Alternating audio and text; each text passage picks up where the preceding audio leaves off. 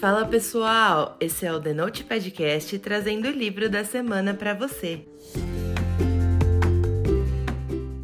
O livro dessa semana é o Talvez um Dia, da Colleen Hoover. A Colleen é uma autora best-seller no mundo todo e, na minha opinião, uma das maiores autoras contemporâneas. Ela é um fenômeno, gente, minha autora número 2 da vida.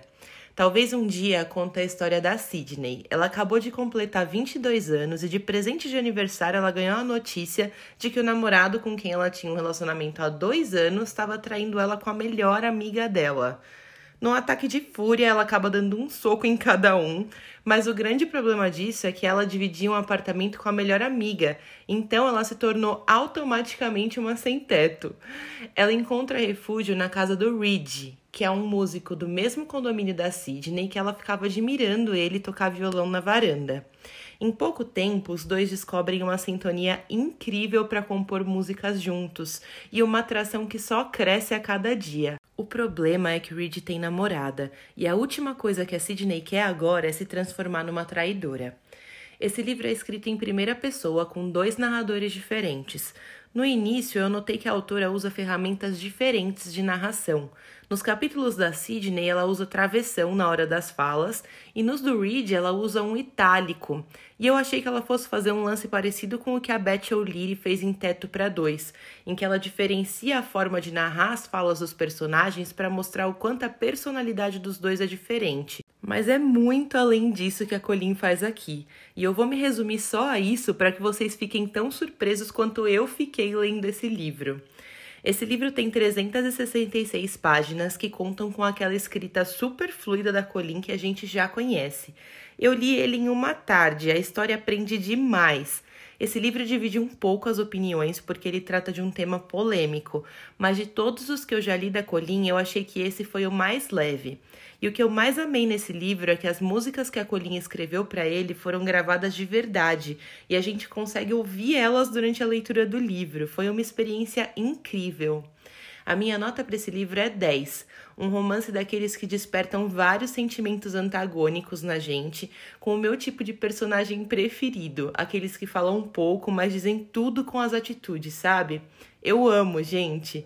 Essa é uma daquelas histórias que deixam a gente sem saber o limite entre o certo e o errado, mas que mesmo assim são capazes de cativar a gente e deixar a gente suspirando. Nos livros da Colin, a química do casal sempre é muito bem trabalhada, e nesse aqui não é diferente. Gente, sério, cada pequeno gesto deixa a gente com vontade de gritar. A história é incrível. Eu li esse livro na versão física e ele está disponível na Amazon por R$ 33,64. Aliás, ele estava um real mais barato na versão física do que na digital, viu, gente? Então fiquem de olho quando vocês forem comprar. Agora vem a parte com spoiler, e se você não quiser saber os detalhes específicos do livro, é melhor a gente dar tchau por aqui. Depois que você lê, me conta o que você achou.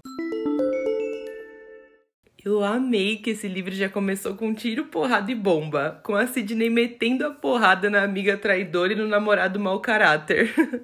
Gente, eu sou totalmente contra a violência, mas cara, como esses dois foram filhos da mãe com ela, viu? Terrível. Aí ela vai pro apartamento do Reed e a gente nota que ele era meio calado, mas cara, eu juro que eu não esperava que ele era surdo. E, gente, nesse momento eu vibrei, porque eu já pensei, meu, sem um dos sentidos, esse livro vai ser todo por conta das atitudes. E vocês sabem que eu curto muito personagens assim, né? Enfim, já dava para notar que rolava uma atração ali, né? Porém era errado e a gente sabia. O único problema é que a Sidney não sabia disso. E quando essa notícia vem à tona, já era tarde demais. Ela já tinha se apaixonado pelo Reed. Eu acredito que se ela soubesse desde o início que ele era comprometido, ela não teria nem deixado algo crescer entre os dois, sabe? Principalmente depois do que ela passou com o Hunter e com a Tori, né? Porém, não foi essa a situação, e quando a gente vê, um já tá louco pelo outro. O pior de tudo é que a Meg era realmente uma personagem incrível que não merecia nem metade de tudo que aconteceu. Voltando um pouco, eu tenho que confessar que eu vibrei demais naquela cena em que ele senta atrás dela para ela sentir o som do violão. Meu Deus, gente, a temperatura subiu uns mil graus, a química foi sensacional, mesmo deixando meu coração dividido. Depois, então, veio aquela cena em que ele sente ela cantar com a cabeça no peito dela. Gente, que cena maravilhosa e cheia de significado.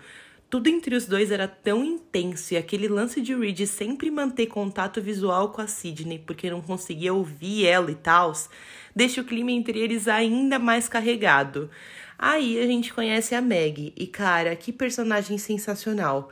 Mesmo com todos os problemas que a gente descobre que ela tem, ela leva a vida de uma forma muito bonita. Eu amei. Por isso que doeu tanto, não só o fato de ver ele com ela, mas de saber que o que ele e a Cid estavam vivendo era errado.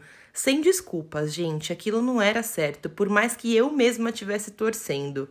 Aí rola aquela conversa em que eles decidem aceitar que tem atração um pelo outro, mas que iam transformar isso em uma amizade. E, gente, de novo, tava errado, porque a Meg não sabia. Porém, Gente, aquelas indiretas em forma de letra de música e os defeitos que eles tinham que ficar falando um pro outro foi demais. Aquela hora em que eles estão na cozinha e o Reed fala: Cid, eu preciso de um defeito, rápido. Gente, eu morri. O problema ali é que a atração dos dois não era só física como eles gostavam de pensar. Os sentimentos dos dois nunca foram só de amizade, por mais que eles não admitissem. E o Reed fez a escolha dele no exato momento em que ele se sentiu atraído pela Sidney. Por mais que ele amasse a Meg, o relacionamento dos dois já era algo que não era só apenas um lance de casal. Rolava todo um sentimento de proteção e medo da perda dela, que fazia com que os sentimentos dos dois se confundissem. E se tivesse tudo 100% bem em relação a esses sentimentos, a atração pela Cid nunca teria ido tão longe. Enfim, eu fiquei muito triste por a Meg descobrir tudo daquela forma, mas eu fiquei ainda mais apaixonada pela personagem dela, pela forma como ela lidou com a situação. Eu achei incrível que a Colin deixou todas as decisões na mão dela, para que ela não fosse uma nova Sidney, sabe? Por mais que fosse essa a impressão, né? Eu também achei essencial o tempo que passou depois do término do Reed e da Meg até o envolvimento dele com a Sidney. Eu tive muito medo dela parecer a segunda opção dele, mas do jeito que a Colin escreveu, não foi desse jeito que aconteceu. Aquele show com as músicas que ele escreveu foi 100% perfeito. Eu tava torcendo demais pelos dois. Outra grata surpresa que eu tive nesse livro foi o personagem do Warren.